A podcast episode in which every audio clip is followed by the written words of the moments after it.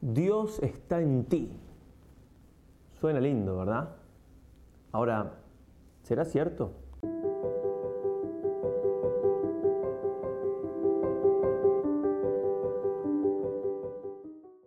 Queridos hermanos, en este mes, el día de retiro o las charlitas que dediquemos al retiro espiritual, la vamos a, a dedicar a tratar sobre esta gran verdad de la presencia de Dios por medio de la gracia en el alma del justo. Bien, pero primero, como siempre, comencemos haciendo lo que hay que hacer. En el nombre del Padre, del Hijo y del Espíritu Santo. Dios te salve María, llena eres de gracia, el Señor es contigo. Bendita tú eres entre todas las mujeres y bendito es el fruto de tu vientre Jesús. Santa María, Madre de Dios, ruega por nosotros pecadores, ahora y en la hora de nuestra muerte. Amén. San Ignacio de Loyola, ruega por nosotros. En nombre del Padre, del Hijo y del Espíritu Santo. Amén. ¿Está presente Dios en nosotros o no? Porque esto se escucha mucho, incluso se escucha por un lado en gente que por ahí dice, sí, sí, no, Dios está en mí, Dios está conmigo, Dios... Y por otro lado, es el relato típico de la nueva era. Hay videos y más videos en internet que suenan muy bonitos, con imágenes muy bonitas, con verdades, pero también con falsedades, con mezclas con respecto a este tema puntual. Y consuela tanto pensar que Dios está en mí, pase lo que pase. Dios está en mí, hay una chispa divina en mí, entonces consuela tanto que prende, que, es fácil que una persona le guste ese relato y que entonces se lo crea y que bien. Por eso, por lo general, estos videos están repletos de vistas, ¿eh? de miles y millones de, visitas, porque, porque gusta mucho. Se acerca la Navidad, entonces niño Dios nace, entonces Dios está con nosotros, es una historia y otra. Hay que entenderlo bien. Ese documento sobre la nueva era, eh, Jesucristo portador de agua viva, documento de la Iglesia, de dicasterios pontificios, dice así, en lo que podría llamarse un relato típico de la nueva era, las personas nacen con una chispa divina, en un sentido que recuerda el gnosticismo antiguo. Esta chispa las vincula a la unidad del todo, con mayúscula, por lo que son esencialmente divinas, si bien participan de la divinidad cósmica según distintos niveles de conciencia. Somos co-creadores y creamos nuestra propia realidad. Pues bien, obviamente que esto es falso. Eh, esto también está muy unido al paradigma de la nueva era, de, Oriente, perdón, del yoga y todo lo demás. Esto es falso no nacemos con una chispa divina, no. Esto es gnosticismo, la primera herejía de la iglesia, o sea, en contra de la verdad de la fe, que, bueno, sigue hasta nuestro tiempo. Por eso vamos a tratar de explicar esta primera charla que vamos a dar. Es un poco más teórica, siguiendo sobre todo este libro, Teología de Producción Cristiana del padre Rollo Marín, excelente, como todos los libros de él. Vamos siguiendo un poco la explicación teológica que él hace, vamos a explicar ¿Qué se debe entender en cuanto a esta presencia de Dios en nosotros? Pero primero, una pequeñísima introducción con respecto a la santidad. Siempre tenemos que buscar la santidad. La santidad tiene que ser el leitmotiv de nuestra vida, la gloria de Dios y nuestra santidad que van unidos, van unidas. ¿En qué consiste propiamente la santidad? ¿Qué significa ser santo? Se pregunta el padre Roger Marín y responde varias, cosas se pueden decir. Dice él, bueno, cumplir la voluntad de Dios a la perfección, ser otros Cristos, pero la primera respuesta consiste en vivir de una manera cada vez más plena el misterio inefable de la inhabitación trinitaria en nuestras almas. Tomar conciencia de esa gran verdad de la presencia de Dios en nuestras almas es importantísimo, es trascendental para alcanzar la santidad. Bien, entonces este, este, retiro, estas tres charlas, seguimos dando tres charlas, a pesar de que siempre la tercera queda un poco ahí, pero bueno, está, muy bien, los que quieran aprovechar la aprovechan, va a ser en orden a esto, a que tomemos más conciencia de esta gran verdad. Y para eso, repito, en esta primera charlita vamos a, a adentrarnos un poco a algunas definiciones o sobre todo a entender teológicamente y también filosóficamente ¿Qué se entiende por esta presencia de Dios? Muy bien, la teología distingue cinco presencias de Dios en la creación. Cinco. ¿sí? En la creación, o algunas son también en la gloria, pero entiéndase bien, Entonces, cinco presencias de Dios distintas. Bien, entonces, la primera, la presencia personal e hipostática de Dios en Cristo. Es única, unión personal. Solamente en Cristo se da esa unión de que la naturaleza divina, la segunda persona de la Santísima Trinidad, asumiendo una naturaleza humana, se une hipostáticamente en la persona. Es el misterio del verbo encarnado, que daría para una charla, dos charlas, diez charlas, cien charlas. ¿eh? Entonces, simplemente voy a anunciarlo así. ¿sí? Esa unión única, esa presencia única de Dios en Cristo, porque Cristo es Dios, dos naturalezas, pero una sola persona divina. En Cristo no hay persona humana. ¿Qué es Cristo? Es Dios y es hombre, ¿sí? Dos naturalezas. ¿Quién es Cristo? ¿Quién es Dios? No hay, un quién humano, hay una naturaleza humana. Pues primera presencia del Señor, primera presencia de Dios que vamos a tratar entonces es la presencia hipostática. Segunda, la presencia eucarística, también única, única, esa presencia de Cristo bajo las apariencias de pan en la Eucaristía y donde está el verbo, donde está Cristo, está la, está la, humanidad de Cristo, también está la divinidad, obviamente, y cuando está la divinidad están las otras personas. No puede estar el, Hijo sin estar el Padre por, ese misterio de la circun, vamos a leerlo exactamente, de la circunmincesión, no equivocarnos, circunmincesión, donde está el Padre, está el Hijo, está el Espíritu Santo. También es única esa presencia de Dios en la Eucaristía.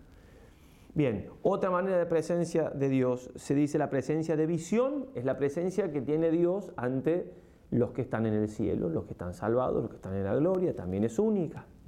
Presencia de visión, contemplan a Dios cara a cara.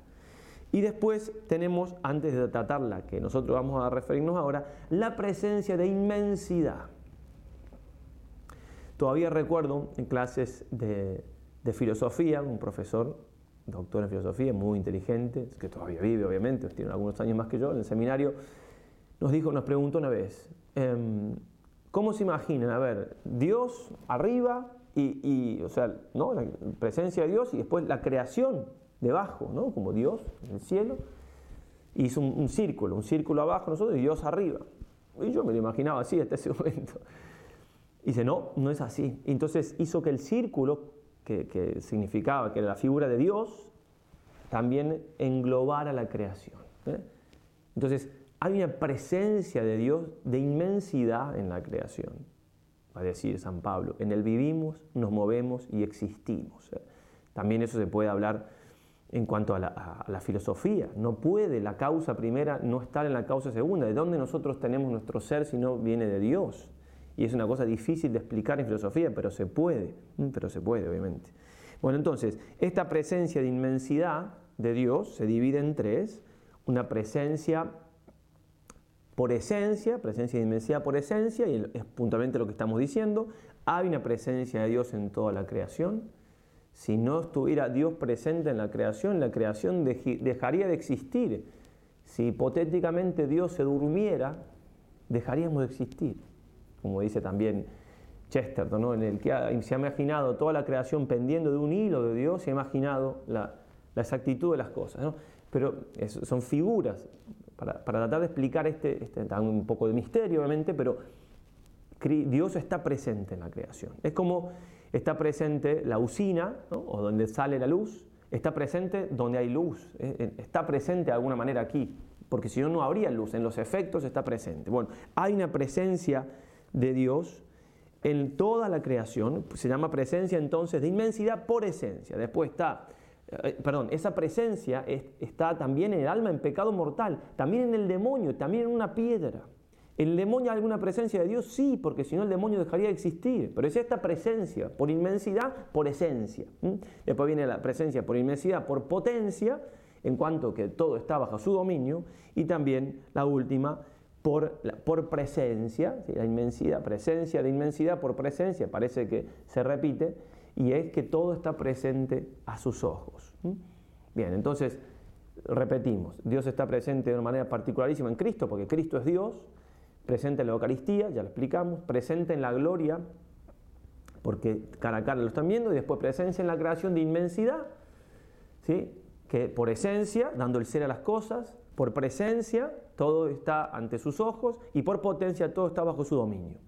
Entonces, Dijimos cuatro presencias, la última la dividimos en tres, y ahora por último, la que nos toca a nosotros tratar es la presencia de inhabitación. La presencia de inhabitación, lo que se llama la inhabitación trinitaria, que está revelado clarísimamente. Es más, no solamente el Señor quiso que nos lo dijera San Pablo, que también es palabra de Dios, por supuesto, San Pedro, sino también Él mismo nos lo dijo, clarísimamente. Dice así 1 Juan 14, 23, si alguno me ama, guardará mi palabra, y mi Padre le amará, y vendremos a Él, y en Él haremos nuestra morada. Habría que meditarlo, meditarlo esto. Iremos a Él y haremos morada en Él. Dios mora, Dios vive, Dios habita, inhabita en el alma del justo. 1 Juan 4, 26, Dios es caridad y el que vive en la caridad permanece en Dios y Dios en él. 1 Corintios 3, 16, ¿no sabéis que sois templos de Dios y que el Espíritu de Dios habita en vosotros? Si alguno profana el templo de Dios, Dios les destruirá, porque el templo de Dios es santo y ese templo sois vosotros. 1 Corintios 6, 19. ¿O no sabéis que vuestro cuerpo es templo del Espíritu Santo, que está en vosotros y habéis recibido de Dios y que por tanto no os pertenecéis? 2 Corintios 6, 16, pues vosotros sois templo de Dios vivo. 2 Timoteo 1, 14.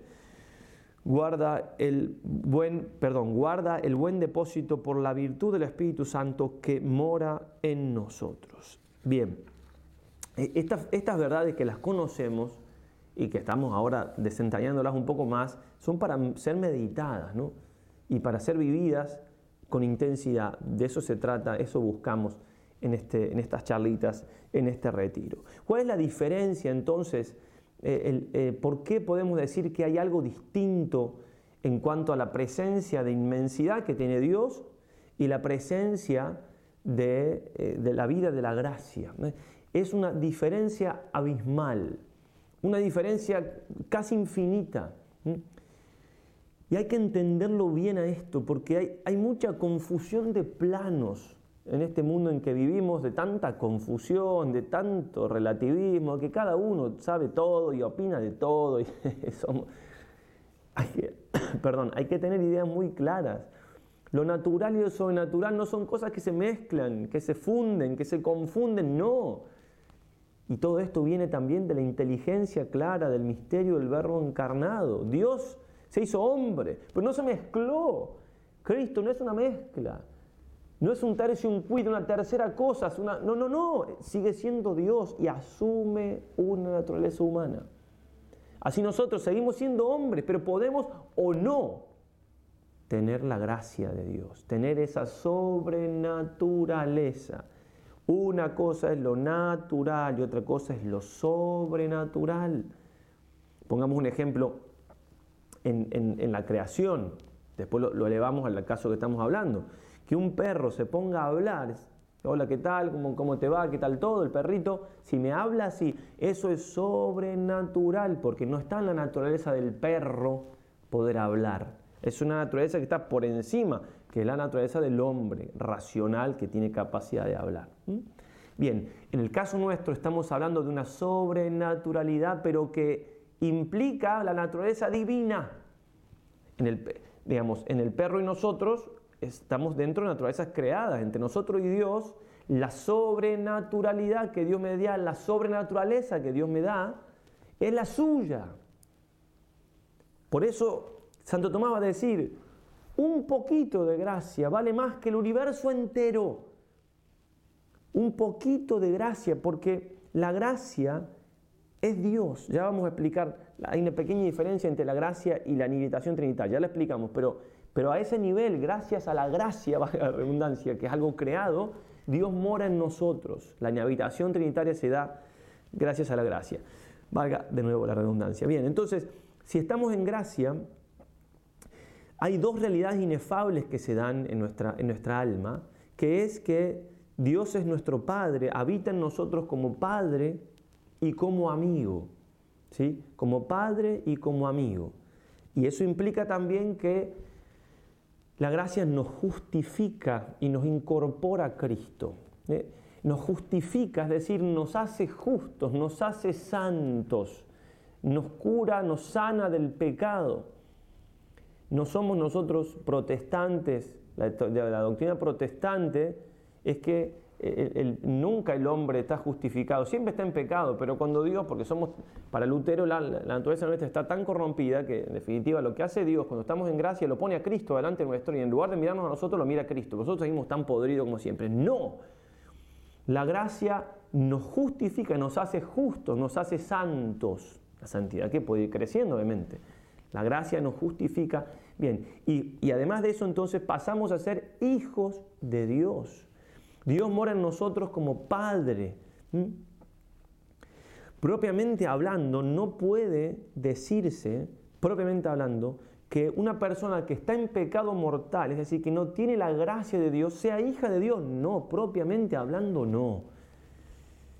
Y en este sentido, voy a leer a Santo Tomás para ir a, lo, clarísimo. Se pregunta en un momento Santo Tomás, hablando de la Santísima Trinidad, en la, primera parte de la suma teológica, ¿se dice o no se dice de Dios antes de nada en sentido personal que es Padre? Entonces, dice, resulta evidente que la razón perfecta de paternidad y filiación se encuentra en Dios Padre y en Dios Hijo, porque al Padre y al Hijo les es común la naturaleza y la gloria. Entonces, que Dios es Padre se aplica, dice San Tomás, de manera perfecta en la, Santísima Trinidad, Padre, Hijo y Espíritu Santo. Pero en cuanto a paternidad y afiliación, el Padre y el Hijo. Y ahora va, va a ser la aplicación en cuanto a lo creado, eh, cómo Dios puede llamarse Padre. Pero en la criatura, la filiación respecto de Dios no contiene toda la razón, la razón de filiación, puesto que no es idéntica a la naturaleza del creador y la criatura. Para que haya un padre y un hijo, tiene que haber una unión de naturaleza. El padre es padre de su hijo porque le comunica su naturaleza. ¿Sí? Un artista no es padre de su obra, ¿eh? no, porque no le da su naturaleza. El padre Roger Marín no es, autor, no es padre de este libro, ¿no? es el autor. Bien, se dice filiación por alguna semejanza, dice Santo Tomás, la cual de ser más perfecta, más cerca estaría de la ración de filiación. por alguna semejanza se puede decir que Dios es Padre de la creación y mientras más perfecta sea lo creado, más perfecta será esa semejanza. Pues se dice que Dios es Padre de alguna criatura porque ha dejado alguna huella de semejanza solo, y solo una huella de semejanza, incluso en las criaturas irracionales. Cita Job 38-28, ¿quién es el Padre de la lluvia? o las gotas de rocío, ¿quién las engendró? Entonces, por alguna semejanza que Dios deja en la creación, se puede decir Padre, pero es una manera análoga de hablar, porque no, se entiende que de una gota de agua Dios no es el Padre, como estamos entendiéndolo de manera mucho más propia. Por otra parte, de las criaturas racionales, nosotros los seres humanos y los ángeles, que ha puesto la imagen y semejanza. Deuteronomio 32, 6, ¿acaso no es el mismo tu Padre que te poseyó, te hizo y te creó, bien, también con, mayor, con mayor razón de un hombre se puede decir que Dios es Padre, porque hay alguna semejanza más que una gota de lluvia en cuanto a la naturaleza divina. Pero dice, de otras criaturas, Él es el Padre por la semejanza de la gracia, por la que son llamados hijos adoptivos, en cuantos que están perdón, en cuanto que están ordenados a heredar la gloria eterna como dispendio de la gracia. Y cita Romanos, el mismo Espíritu nos testifica que somos hijos y si somos hijos también somos herederos. Y de otras criaturas es Padre por la semejanza de la gloria, en cuanto que ya poseen la herencia de la gloria. Bueno, entonces, la gracia es cuando, cuando dice Santo Tomás, cuando son hijos de Dios, lo dice así con todas las letras, eh, cuando tienen la gracia de otras criaturas, Él es el Padre por la semejanza de la gracia por la que son llamados hijos adoptivos. Ahí sí se aplica la palabra hijo. Y hay que entender bien qué significa adoptivo. Lo explica también muy bien Rollo Marín, diciendo que en la naturaleza humana, cuando se da una adopción, dos padres adoptan un hijo, por más que lo amen muchísimo, siempre ese hijo va a ser de otros padres. Entonces, nunca se va a dar que ese hijo sea hijo natural de sus padres. Bueno, en el caso nuestro, la palabra adoptivo tiene que estar, y bueno, la teología busca las palabras, los conceptos, pero siempre nos quedamos cortos. O sea, por eso el Señor usa tantos parábolas, porque las parábolas van explicando cosas hasta donde puede nuestra cabecita entender de la divinidad de Dios, de lo que nos se ha revelado del mismo Cristo. Bien, entonces, la, adopción, dice el padre Ronald Marín, es como si cuando decimos hijos adoptivos, la palabra adoptivo es para que nos distingamos de Jesús. Nosotros no somos Jesús, somos incorporados a Cristo, somos hechos Cristo, otros Cristo, pero no somos el Hijo, ¿sí? el Hijo de Dios como es Jesús, no somos parte de la Santísima Trinidad, pero somos hijos de verdad. La palabra adoptivo nos distingue de Jesús, ¿cierto? Pero somos hijos de verdad. Dice él, es como si cuando, cuando, cuando Dios nos, da, nos adopta como hijos, es decir, cuando recibimos el bautismo, cuando estando en pecado mortal nos confesamos, recibimos la gracia de Dios, participamos de la naturaleza divina, como dice San Pedro, participamos de la naturaleza divina. Por eso dice Jesús, iremos a Él y haremos morada en Él. Tenemos la naturaleza de Dios en nosotros. Entonces, dice Roger Marín, es como si en lo humano un matrimonio adopta un hijo y pudieran sacarle toda la sangre y ponerle sangre de ellos. ¿eh? Es una comparación que se hace para tratar de explicar hasta qué punto somos realmente hijos de Dios. San Pablo va a decir, somos hijos, por eso le decimos a Dios Padre. Bien, pero somos hijos de Dios así, de manera, eh, digamos, tal cual puede aplicarse la palabra hijos, aunque adoptivos, porque no somos como Jesús, somos hijos de Dios solamente cuando estamos en gracia. Por eso es tan importante entender que solamente es hijo de Dios el que está en gracia. Y cuando pecamos mortalmente perdemos la gracia de Dios. La gracia es un don creado, es creado, pero en esa creación, que esa criatura que es la gracia, se nos da la inhabitación trinitaria, es decir, se nos da Dios mismo que es increado. Sería largo para explicar, pero cuando decimos la gracia, estamos hablando de Dios mismo, porque en la gracia se nos da Dios, la inhabitación trinitaria. La inhabitación trinitaria se nos viene por la gracia. Por eso dice la Escritura, la gracia vale más que la vida, la gracia vale más que todo, porque la gracia es Dios, vale tanto como Dios. Un poquito de gracia vale más que toda la creación entera. Bien, entonces es muy distinto, absolutamente distinto, infinitamente distinta la, presencia de Dios en el alma por la gracia que la presencia de Dios por la inmensidad, porque si yo no estoy en gracia de Dios, Dios está presente en mí como está presente en el mismo diablo. Punto. Así nomás. Por más que suene bonito, que la chispa divina, la mar en coche, ninguna chispa divina, ninguna mar en coche. ¿Tenemos fe o no tenemos fe? Entonces, si estoy en pecado mortal, Dios no está en mí. Me duela lo que me duela. Y ojalá que me duela, así me convierto, cueste lo que cueste. O los mártires han dado su vida, ¿por qué? Porque estaban distraídos. Ah, no, han dado la vida porque creían en esto. Nosotros tenemos que creer en esto. Y dan la vida por esto. Dice el padre Roger Marín, hay más diferencia entre un alma en pecado y un alma en gracia que entre nosotros y la Santísima Virgen María. Somos más parecidos nosotros si estamos en gracia con la Virgen, porque, porque estamos en gracia, con todo lo que significa que dos seres humanos, uno en pecado y otro no. Por eso uno, uno puede ver, digamos, al, principio, cuando, cuando uno empieza a descubrir esto nuevamente en el noviciado, yo pensaba, ¿no? ¿Cuánta gente uno ve, que conoce, que saluda, que ve en la calle? ¿Cuántos muertos hay? ¿Cuántos muertos, por más que incluso externamente parezcan tan vivos o tan hermosos, lo que sea? ¿Cuántos muertos hay? Y acuérdense esto del Padre, del Santo Cura de Ars. Si tuviésemos fe y si viésemos un alma en pecado mortal, moriríamos de terror. No es, no es broma esto, no es un chiste, no es... Jesús no muere en la cruz porque sí. ¿Cuánto vale el bautismo entonces que nos da la gracia? San Vicente Ferrer el día de su bautismo iba, si podía, si estaba cerca, iba a su pira bautismal, la besaba, celebraba misa de acción, de acción de gracias. Bien, Dios habita en nosotros como Padre entonces, nos da su naturaleza, claro, nos comparte su naturaleza, entonces como tenemos su naturaleza por la gracia, entonces somos sus hijos, porque la naturaleza hace que se, pueda llamar hijo. Si, no, si no, es nuestro padre con 25 comillas en cuanto que somos criaturas, igual que padre de una piedra, un poquito más porque tenemos inteligencia y voluntad, pero, pero bueno, ya hablamos de eso. Bien, y también es padre, eh, perdón, está presente por nosotros en la gracia como amigo, la amistad, ¿sí? verdadero amigo, con todo lo que eso implica, porque además de darnos la gracia, Dios nos da todo el organismo sobrenatural, que son las virtudes teologales, fe, esperanza y caridad. Y ahí está la caridad. La caridad nos hace amar a Dios con el mismo amor con que nos ama, por eso nos hace amigos. No puedo ser amigo de un perro, por más bonito que suene, este mundo hay de todo.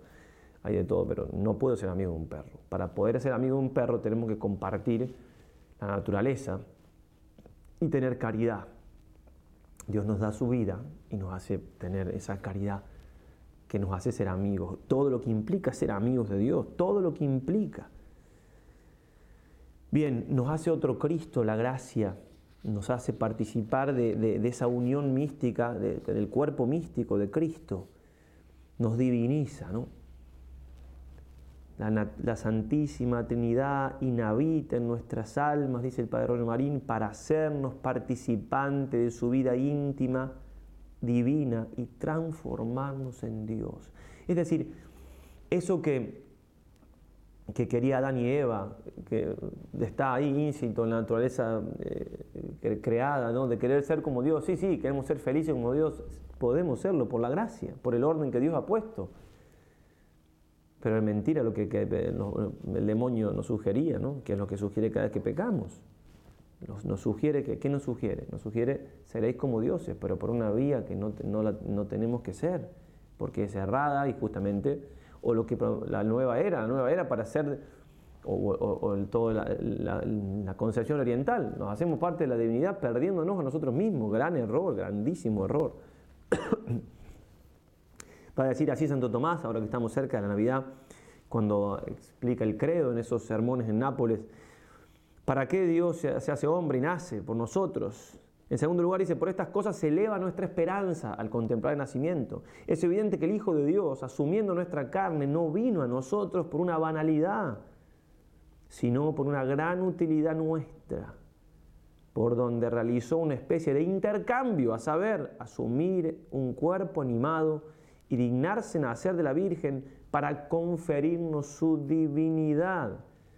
Y así se hizo hombre para hacer Dios al hombre, por el cual tenemos acceso por la fe a esta gracia en que estamos y nos gloriamos de la esperanza de la gloria de los hijos de Dios. Jesús nos hizo dioses por participación, pero con todo lo que eso implica. Gran misterio, gran secreto que si lo entendiésemos no pecaríamos jamás, mortalmente jamás, y venialmente solo lo que, lo que se nos escapa por debilidad. Porque esa vida de la gracia puede enraizar, primero que la puedo perder por el pecado mortal. Dice el padre Roger Marín, si, si, una persona le dice, mira, si, si, haces este acto pierdes 10 millones de euros, no, de dólares, no, no lo voy a hacer. Bueno, y si perdemos la, la, vida de Dios en el alma, ¿qué? Muchísimo más, infinitamente más. Y el pecado venial eh, lo evitaríamos también, como la peste. Reventar antes que cometer un pecado venial, decía Santo Toribio de Morovejo. ¿Por qué? Porque esa vida de la gracia está llamada a ir creciendo eh, dice, como dice el padre Roger Marín, como a enraizarse cada vez más en nuestra alma, profundizarse más. Se, habla del fondo del alma, el, alma no tiene fondo, pero va calando, haciéndose más profunda, más viva, más fuerte, más firme. Bien, todas palabras que nos hacen quedar cortos, pero no es la vida de la gracia una cosa que Dios me da, no quiere, quiere vivir cada vez más en nosotros.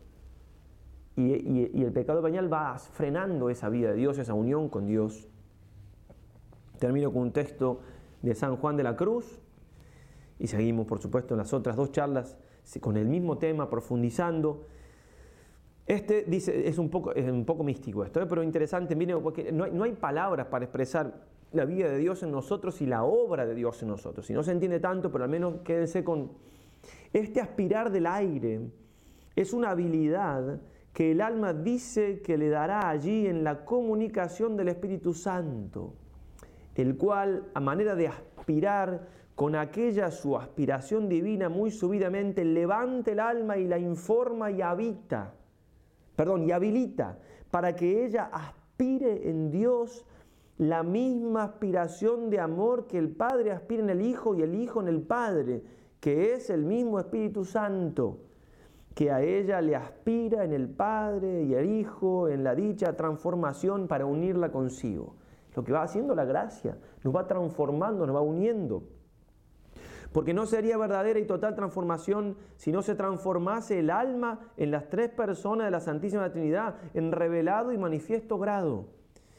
Y esta tal aspiración del Espíritu Santo en el alma, con que Dios la transforma en sí, le es a ella de tan subido y delicado y profundo deleite, que no hay que decirlo por lengua mortal. No se puede explicar los gozos que tiene el alma por esa unión, ni el entendimiento humano en cuanto tal puede alcanzar algo de ello. Está hablando obviamente San Juan de la Cruz en grados elevados de unión con Dios por la gracia, porque uno puede estar en gracia y no, gustar todo esto ni vivirlo así con tanta profundidad, pero es a lo, que, a lo que nos lleva la vida de la gracia, porque está hablando ya de la unión mística más profunda, de la unión transformante del hombre con Dios, pero eso es todo efecto de la presencia de Dios en el alma por la gracia. Por eso va a decir el santo, oh almas, y con esto terminamos, ¿sí? Oh almas creadas para estas grandezas, y para ellas llamadas. ¿Qué hacéis? ¿En qué os entretenéis? Vuestras pretensiones son bajezas y vuestras posesiones miserias. Oh miserable ceguera de los ojos de, vuestra alma, que para tanta luz estáis ciegos y para tan grandes voces sordos, no viendo que en tanto que buscáis grandezas y gloria os quedáis miserables y bajos de tantos bienes hechos ignorantes e indignos. Seguimos en la próxima charla profundizando un, poco más este tema, siempre hablando de esta gran verdad, de que Dios está en ti, está en ti si estás en gracia. Que nuestra Madre del Cielo nos ayude a valorar eso que a ella tanto también le costó al pie de la cruz. A María y adelante.